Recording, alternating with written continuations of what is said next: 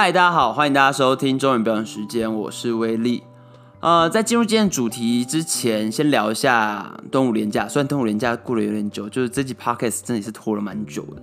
对，连假的时候去报复性旅游一阵子，对，去三天两夜。对，最近大家很流行嘛，都要什么都要报复性旅游一下，报复性什么一下，就你不给我做，我就他妈做爆。像以前那种私立学校，我们以前就管很严啊，教官啊，然后。就有教官会管什么，你衣服要怎么穿，然后裤子要扎进那个衣服要扎进去，然后袜子一定要穿白袜，然后要校徽那种。然后上大学之后，每个人都解禁，跟疯了一样，就是去夜店啊，每天跑夜店，然后是干嘛的，玩的超疯，真的是比一般那种呃公学校出来的玩的更更疯。那去了日月潭三天两夜，那。呃，第二天的时候，我们去九族文化村，蛮酷的。就是国小还国中的时候有去过毕业旅行，后来就再也没去过。因为呃，同团的人有一些是没有去过的，就有一些外国人，然后他们没有去过日月潭，所以我们就去。然后我觉得九族文化村现在有一些新的东西啊，它现在有一个什么呃西班牙之类的那种航海、那种海盗的那种文化，就是加勒比海那种概念的东西。是就是九族文化村之所以它。被大家选为就是毕业旅行的景点，就是因为它有一些教育意义，然后还有一些原住民的一些呃文化的一些呃展览，所以应该要是一个呃我不知道啊，就是它是一个游乐园，但是它又身兼教育意义，然后所以这件事情就很怪。台湾就是原住民也改了十六族那么久了，但九族还是叫九族，就是还是在很久以前的那种文化的。状态上面，那它新的东西有什么阿拉丁园区啦，然后什么加勒比海啦，然后什么就是很怪，就是它的游乐，就是大家你去九族文化村，你记得你看了什么原住民的文化，你吸收什么没有？因为我们就是玩金矿山，就是海盗，就是那种呃比较有趣的东西都在那边啊，什么西班牙海岸啊，然后什么玛雅探险嘛，就是玩那个云霄飞车或是 UFO，就是 UFO 到底跟原住民有什么关系？不知道，但是。呃，他红的都是这些，就是觉得蛮酷的。然后有些欧式花园，就是进去我会有一种，好了，我是有点愤青，所以就是觉得，嗯，你们到底在在从小，就是原住民跟这些东西这主题性真的是蛮屌的，就是不是主题乐园，是多主题乐园吧？对，很屌。那就去玩嘛，然后中间遇到就是下大雨，就是那中那个端午连假的时候下大雨，所以我们在那个。刚好下大雨那个时候，我们就在那个它一个大波浪的那个，就是有就是那个船上面，然后就有点像飘飘河，但是它是做一个圆的，然后那边转的那种船，然后又要下大雨，全部人淋湿，然后呃金矿山也没去玩，我超想玩金矿山，因为我记得呃以前毕业旅行的时候，金矿山是做十三次，我记得是十三这个数字，对，还蛮酷的，然后呃就没有玩到，有点可惜。然后后来晚上的时候，我们就去回去洗澡，然后就。我们就开车嘛，然后就约七点要在那个瓮窑鸡，就不知道什么台湾的山上都有很多瓮窑鸡，就是然后每次我们到那种地方，不论乌来啊，或者是三林溪啊，或者是呃阿里山这种地方，我们就是很都会去吃瓮瓮窑鸡，真的很好吃，就是那种就是你去哪一个地方就一定要做什么事情，就是这是一个 destiny，就是 就很想要吃这种瓮窑鸡。那那时候因为我。平常平常没有开车，所以其实我对开车这个车子这个东西真的是完全的陌生。那但我会开车，那然后后来因为我没有自己的车，所以我对车的一些机械我不太熟。但是然后我就那时候我就找我女朋友去陪我去牵车，然后去开车要去吃饭。然后去牵车的时候，想说，嗯，我车到底在哪里？就没有机位置，你知道吗？然后我就按那个 B B，一般那个 B B 会叫，我就嗯没有叫，我就一直找找很久。然后后来地毯式搜搜索，然后一台一台看，终于找我的车。然后中间女朋友还真的有点不爽，就是觉得说你这白痴，早就叫你要记车位，然后你都不记。对我就是这么北蓝。然后后来呢，我就找我车，我发现 B B 没有响，我心想说，干怎么这样？然后我就用钥匙开嘛，那钥匙开完之后发不动。我就看了那个灯，灯没关，就是因为现在的车很多，像我爸的车，它就是呃，现在很多新的车应该都是，如果你熄火之后，灯就会自动关掉。但是因为是租的车，然后是比较旧的，所以灯没有关，所以就没电了。傻眼啊！我们那时候六点五十分，然后又要约吃饭，然后订七点位置，我根本就呃傻眼，然后。我想半天，然后我女友脸超臭。我跟女友讲，然后跟其他旅伴讲的时候，脸超臭，然后是啊白痴。然后呢，我就去找那个停车场管理员，然后我就问他说：“哎，那我车就是发不动，有什么办法？”然后我觉得那种现在管理就是，如果大家遇到这个状况，就是不要慌。如果你是停车场，都会有那种 power bank，那就是那种充电宝。就是一般的话，如果车子没电的话，发不动，就是要找其他车接电。那现在其实打五五六八八，其实他们都有接电服务，就两百块，不知道几百块，那就可以帮你做接电，然后你车子就可以发起来。那那时候就因为在山上嘛，五五六八八也不一定叫得到，然后刚好停车场有，然后我就立刻处理，就很顺利的，就是发起来。然后这也学了一课啦，就知道以后。呃，开车要关大灯，那很很幸运的是，大概十十五分钟以内就把事情搞定，然后就可以去顺利去吃饭。虽然有点迟到，但还好。我在车上等，就要等那个电发一阵子，不然的话，等下再发可能就没电。所以，然后就要注意那个灯有关，就是是一个蛮酷的一个体验，就是以后就会记得这种事情。其实我想说，我他我他妈到底在做什么？我不是有看过 Breaking Bad 吗？Breaking Bad 就是《绝命毒师》第一季。前几集就在讲，就是 Jesse 跟那个那个老师，他们就去那个呃沙漠里面，然后他们要制制毒，然后他们就开那个 RV，然后他们就 Jesse 就白痴，就把钥匙放在上面，然后就没有熄火，就没有没有把电关掉，所以就发不动，他们就遇到一大堆的鸟事。就我明明就记得有这种事情，为什么我就是学不乖，就是。就这样，这事情就这样，我觉得非常有趣，然后学到一课了，然后以后就会注意，然后记得以后买车的时候一定要选择，就是不会因为没有关大灯就没电的车。对，那这节主题要讲的事情是你的尝试不是我的 common sense。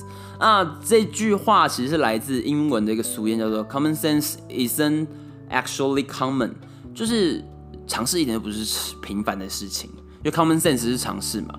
那正所谓树大有枯枝，人都有白痴。就有时候，你有时候就觉得你的同事有一些就是不知道，嗯，到底为什么会犯下一些低级错误？就是我明明跟你讲过好几次，为什么就是记不得啊？感觉是很简单的事情啊，你就是做不好啊，是我的表达能力有问题，还是你的理解有障碍？就有时候就是很困扰，就说嗯，就觉得自己很聪明，然后其他人就白痴。不知道有没有？我觉得不一定是大家都这样觉得啊，我我有时候会这样觉得。那有时候就是有时候我会听到说同事之间的对话，就讲说这很基本不是吗？为什么连这都做不好？或是老板在训话，最常就是那种主管或老板在训话，才会讲这种话。但但但我自己就是会收敛一点，因为我比较菜，我菜鸡，我没有办法讲这种话。我不能说这很基本不是吗？就是不能这样讲，你会没朋友，你会你会被干掉。对，但你说没有没有错啊，就是如果你说哦这很基本没有你没有错啊，就是这对你而言，这是对你而言是很基本的事情，因为你懂嘛。但对其他人来讲不一定啊。呃，这个体悟，我觉得我我记得我是在当兵的时候，就心里很常会这样想，就是以前当兵的时候，就是刚 离开学校嘛，然后就觉得说，为什么身边的人都跟我以前认识的不一样？就觉得身边人是白痴，就是就是没读书，就是你知道说没尝试，就是这种事情就是最常发生在，因为我们有时候中午在吃饭的时候在。在那个食堂在吃饭，然后就是会看电视嘛，会看新闻。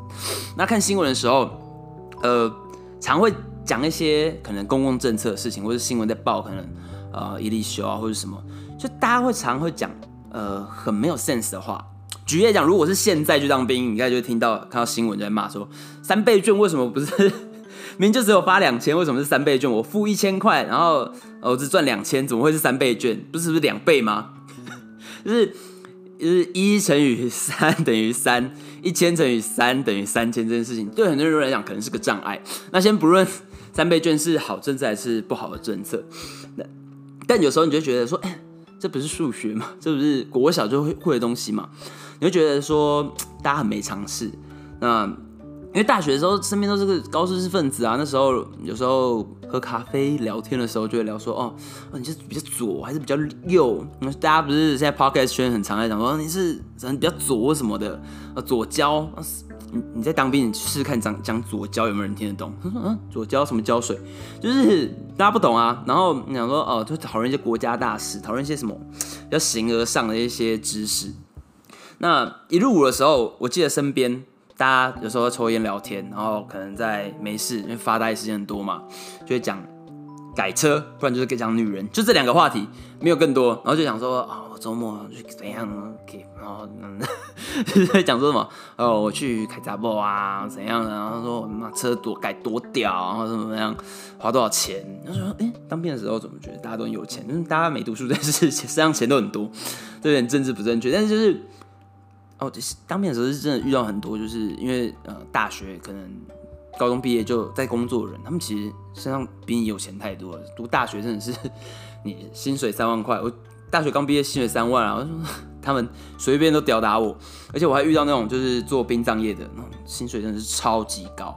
然后我记我记得他那时候超好笑，他讲说，哎，怎么突然变讲当兵？然后讲完这个，他就说，哦，他嗯被女生骗，然后说女生就是一直花他的钱，然后。他没什么休闲娱乐，所以他一个月就要花个一两万块在储值游戏上面买点数。他说：“干，钱太多吧，这很扯。”然后同梯的时候，就你会遇到一些，嗯，讲完这个故事，然后我讲说，有时候同梯啊，就会有一些就是有读书，就是感感觉就是呃，可能台新教人出来的，他们就很难融入啊。他们就是觉得说，嗯，就是很很很很可以明显的分辨出就是。嗯，这些他就是啊有读书的，然后他就是没有办法跟大家混在一起。但是也有一些就像我一样，就是会嗯跟大家靠北来靠北去。但是你知道，就是他肚子里面是有料。哎，我怎么讲自己觉得肚子里面有料？反正就是大家就那边靠北来靠北去的嘛，然后就会讲说自己唱秋啊，讲说自己哪里比较屌。就是讲到这件事情，就讲到当兵真的是有个磁场。我不知道男生不知道有没有那种。惺惺相惜的感觉。我记得那时候我回去教招，前呃两年前去教招的时候，我跟你讲，一踏进去，一一踏进去那个营区，那个氛围，那个 vibe，哦，真的是熟悉的那个起手式就回来，讲话就感觉妈，我跟你讲，各种你知道吗？就是讲话就是开始起手式就来了，然后超会，嗯一直在吹嘘啊，在讲说自己啊在工作怎么样啊，很屌啊什么的，然后。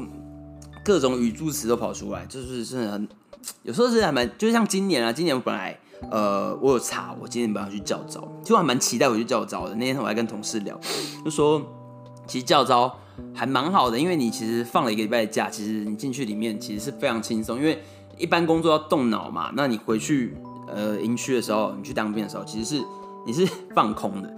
然后像我那时候有个机师的同，就是同提一起去教招的。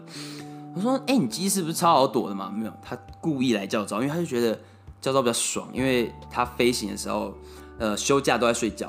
然后他，我记得他第一天，呃，睡，隔天起来之后，他就跟我讲说，睡超超饱，就是他就是整个养精蓄锐来那边就是过好日子，就是 虽然他赚很多钱，但是他觉得啊，少一点飞一点时数没关系，我就是来那边放松的。那我记得我那时候教招回去的时候。”我回第一天回公司，我超级不习惯，我需要一直压抑说我要讲脏话那个 那个心情。对，呃，回来回来就回来那个今天的正题就讲说，呃，我想讲的事情是一个人 common sense，就是大家会讲说，嗯，你有没有尝试？其实尝试这件事情本来就是来自于一个人的成长背景、他的教育、他的工作，然后还有他身边认识的人，所以自然而然他在跟别人讲话的时候，就会用他习惯的。呃，知识或者他的态度，他的词汇。那我记得以前，呃，国中的时候第一次学，那时候我有我有上过一些课，那老师就讲说，如果小呃小举例举例讲说一个故事，说，呃，小明他可能国小一年级，然后他妹妹可能是五岁，三岁五岁，那时候啊，他就跟呃妹妹猜拳，要决定那个布丁要谁吃，那小明就猜赢了，然后妹妹就哭了。妹妈妈就问妹妹说：“哎，你为什么要哭啊？你不是猜拳猜输了？那你为什么就是认赌就要服输？”他说：“我知道认赌就要服输啊，可是，可是，可是哥哥就他讲不出来，你知道吗？他其实是哥哥慢出，哥哥其实是作弊的，但是妹妹不懂，就是慢出的概念，他不懂什么叫作弊，他的词汇量并没有到那里，他的语言上有个疆界，所以他并没有办法讲出他想讲的东西，就是他的知识，他的尝试是不。”不到那里的，就是他没有那个知识的，所以他是没有办法讲出他想讲的话。那就回到我当兵的例子来讲，像那时候当兵，有些人在讲一些，就他们改车的一些专业，其实他们那个东西是真的很难，他们有什么排气孔啊、缸啊。那时候上驾训班的时候，其实很多什么什么三水啊、五水啊、什么缸啊，其实我那时候真的是完全没有概念。那其实对他们来讲，他们在讲的时候，他们聊的就是很有趣，但是对我来讲，那就是我完全不懂领域啊。所以他们的那些 common sense 其实对我来讲一点都不基本。那我觉得很多人就是这样，很多人讲话就觉得自己很屌，就觉得自己讲话才是对的。那就像很多主管啊，就如果呃，他交办一件事情给你做，但你没有照他的方法做，那他就觉得是错的。就是经验是很重要，没有错。就是可能那个主管他写过的城市码，可能比我吃过米还多。但这就是一种嗯，我们所谓的知识的诅咒。就我不知道大家知不知道这个词？其实这词，我想你听听过，就是呃，萨诺斯跟钢铁人讲，他说你不是唯一一个被知识诅咒的人。那其实知识诅咒它是一个心理学上的 term，它其实是一种认知的偏差。它是指说，呃，下意识你会假设对方拥有，呃，能够理解我要讲的事情所需要的背景知识。那这个东西可能大家不能理解，那我用一个例子，大家可能就很好理解。那我现在会打一首歌，就是会用手拍一首歌。那你们听听看，你们听不出来这是哪一首？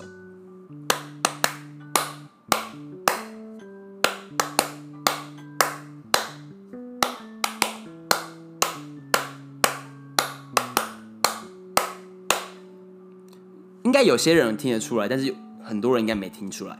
那这首歌其实是生日快乐。那我心里非常清楚，因为我心里有那个旋律。但是你在听的时候，你只听到啪啪啪啪啪，其实嗯啪啪啪。那其实你不一定知道说我在想什么，我要讲的是什么，我想要传达的是什么。那这这件事情，呃，最常见的是在教育环境里面。啊，教育在教育的场域里面，举例来讲，假如说教授，呃，心里就觉得学生什么都懂。他讲的内容就具备一大堆你可能需要有的先辈知识，一大堆艰涩的专有名词。那他来讲很难的东西，他讲相对论，你根本就不懂什么叫速度，你根本就不懂什么叫做呃重力，你你你你学生根本就没办法理解。他如果连基本的牛顿运动定律定律他都不懂的话，他要怎么了解相对论？就是我很喜欢，就是爱因斯坦说的一句话，他就讲说，如果你不能把事情解释的很简单的话。就代表你懂得不够透彻。那这句话的英文就是：If you can not explain it simply, you don't understand it well enough。啊，这件这件事情就用成语来讲，你你就是老妪能解。那就是 老妪能解的背景，就是白居易做一首诗，就是要他就会。呃，问一个他邻居的老妇人，讲说：“哎，你听听得懂这首诗啊？如果那个老妇人她能够理解，她就会收入；如果她不理解，她就会再改。就是如果讲一个老妪能解，因为我我怕大家不一定听过这个词，所以我必须解释这件事情什么。妪就是呃老妇人的意思。那呃就是我怕我有那个知识的诅咒。那之所以讲想讲想讲这个题目，就是因为我有时候其实也会犯这样的错误。那有时候像。我一些同事会来问我一些问题，那我有时候也会假设说他会什么东西，所以我我发现我讲完的时候，他还是一脸问号啊，我就会想办法让他理解，我就会把每个东西，呃，从他怎么来的，然后他是造成什么样的结果，然后从整个 flow 他都会讲的很，我都会讲的很清楚去解释，我就确认说他都听得懂，然后就会用一些比喻啊去解释非常复杂，因为我们有时候写的东西是。一些系统、一些问题是很难的，所以我就用一些简单生活的比喻去比，去让他理解。那这件事情其实我发现啊，如果你会了之后，你就是对你的职场上的沟通沟通能力就是非非常有帮助。那我记得我之前在面试的时候，我记得那时候面试官他就问我说：“你的优点是什么？”那我就说：“我的沟，我觉得我的沟通能力应该拥有最大的优点，因为因为我觉得我城市没有写的很好，菜鸡，所以我就只能讲沟通能力我觉得很好，我怕我。”我讲我程式写很好，他会考我很难的。他就问我说：“那你举例，你为什么觉得你的沟通能力哪里好？那你的沟通能力用在你过去的工作经验里面有哪些成功的例子？”那我就是我我就告诉他说：“我前一份工作那有一场会议，它里面有行销，有营运。”那有业务，有工程师，有老板。那大家常会鸡同鸭讲，大家就是因为工程师有时候讲的名词，可能是我们在系统设计上面会用的词汇。那后来我们我就觉得说，为什么大家常会把那些词就是弄在一起？那我就重新跟大家解释一次，然后我就把那些常搞混的词写在白板上，我就说，那你说 order 是什么样的 order？那呃，你你讲的订单是怎么样才做一个订单？什么样的状态才叫做一个订单？才算是完成一个订单？那你说的 check out 是怎么样的 check out？那要做完什么行为才会转换成 check out？就是要把所有事情都定义的非常清楚。那根据这样的定义在上面讨论，大家才会有效率。不然的话，就是呃没有在同一个知识水平上面讨论这件事情的话，是非常困难的。那就是要破除所谓的知识的诅咒，因为有时候工程师。就就像是你今天去公司问 IT 的时候，说我电脑坏了，电脑为什么坏？打不开，为什么打不开？你有试过什么？就 就是你问 IT 最常会遇到这种事情，因为他遇到事情很多很复杂，他没有办法用三言两两语告诉你，就是他也不是他的错。那他呃要解释也花很多时间，不如他直接帮你修或是帮你处理一些事情。那像很多时候遇到法务也会遇到这种事情，就是因为呃。法律上面的专有名词也很多，那很多的事情是一般人的生活经验里面是没有的，所以你必须仰赖他的专业，你必须，你如果是真想了解的话，我相信应该有些人会愿意解释，但是对他们来讲，他们就是那个知知识的诅咒，就是在很多的高知分子上面是，尤其是越专业越呃学科的东西就会有这件事情，看柯文哲就知道，柯文哲常常想说啊你不懂啊，就他那个知识诅咒是在于说。嗯，他是医生，他觉得他有他的专业，所以其他人不懂。对，那其实这件事情是，嗯，我觉得不是一件好事，因为当如果你有，我不是说柯文哲不好，我说知识的诅诅咒这件事情是不是一件好事？必须要提醒自己说，你讲的话到底能不能让呃六岁的小孩能理解？如果你能够让六岁的小孩能都能够理解的话，代表你真的很理解很透彻啊！你可以把这件事情讲很简单，因为。所有人都在学习的过程之中，都是不断的累积起来的。那你今天如果能够帮助他把他应该具备的知识都累积起来，他自然能够听得懂你想讲的话。那我觉得这种东西，嗯，你可以称作为是一种自以为是。可是我觉得他，呃，自以为自己是正确的，我觉得这这句话没什么错。但是他跟自大不太一样。就有时候，呃，我们太相信。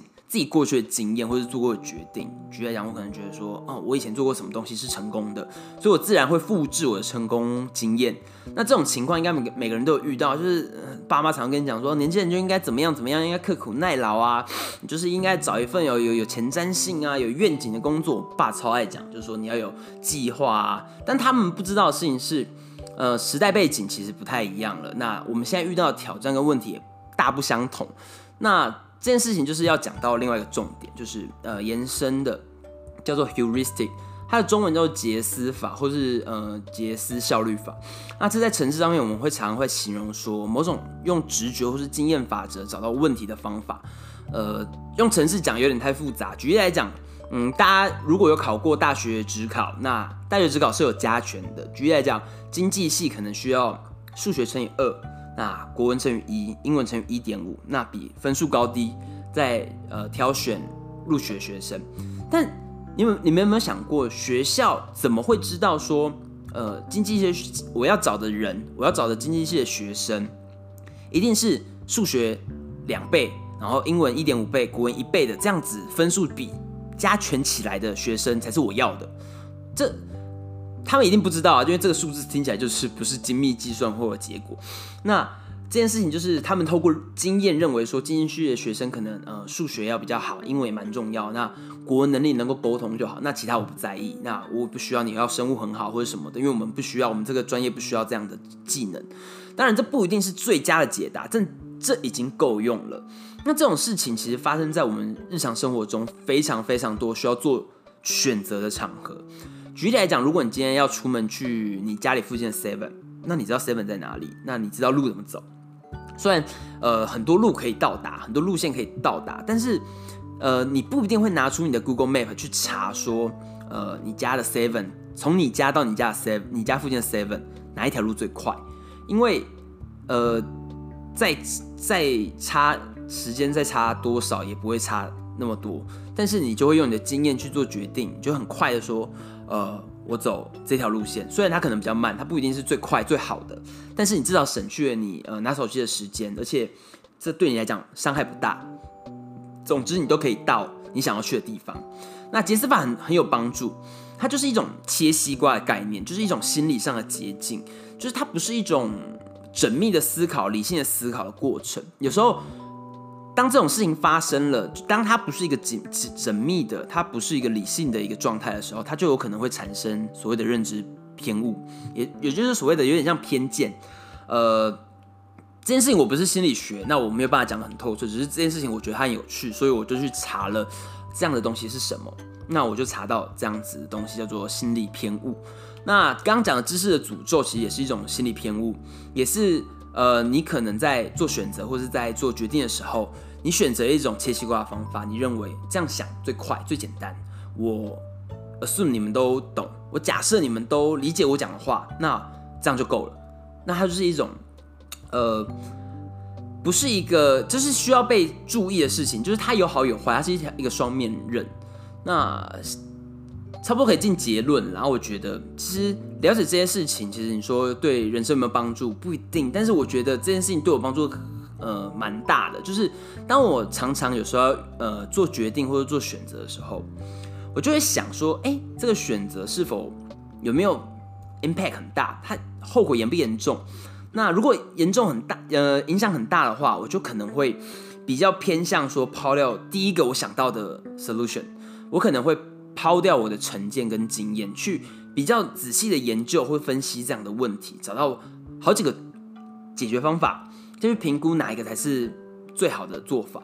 但如果影响不大，类似说我要去 Seven 这样子的例子，可能这例子太太简单，太没有后果。可能是我今天决定我要呃怎么样做简报，我今天要用怎么样的方法做简报，我简报该怎么做，那我都可以传达我想要传达的事情。那呃，它影响不大。它的差异不大，我可能就会选择呃有效率的，仰赖我的经验或是我的成见。虽然这边讲成见听起来很负面，但是有时候成见是帮助你做决定、快速决定的一个方法。那你就可以很快速的去应对一些你遇到挑战或是问题，或者你遇到需要做选择的场合。同时，就是在跟别人讲话的时候，就是真的要避免所谓的知识的诅咒，尽量要把事情。解释的越清楚越好，用越简单的词汇或是比喻去加强你想要论述的重点，这也会帮助你在别人中心中的印象，也会帮助你今天想要传达的内容可以好好的传达到对方的的脑袋里面。那今天的内容差不多到这里，我们下次见，拜。